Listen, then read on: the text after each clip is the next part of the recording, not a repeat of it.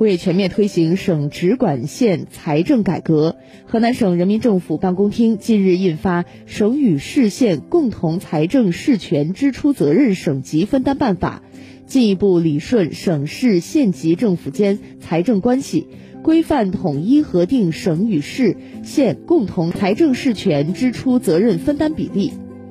为赋予县市更多的经济管理权限，去年九月，河南省人民政府印发《深化省与市县财政体制改革方案》，方案明确，二零二二年一月一号起，河南全面推行省直管县市财政改革，财政直管县的范围由目前的二十四个扩大至全部一百零二个县市。这意味着各县市财政收入。除上划中央和省级部分外，全部流归当地使用，市级不再参与分享。各类转移支付、债券资金由省财政直接下达到县市。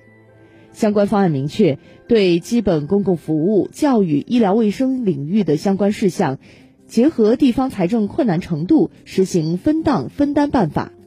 省财政对各分档分担不同的比例进行支出责任。其中十七个省辖市本级含市辖区分为三档。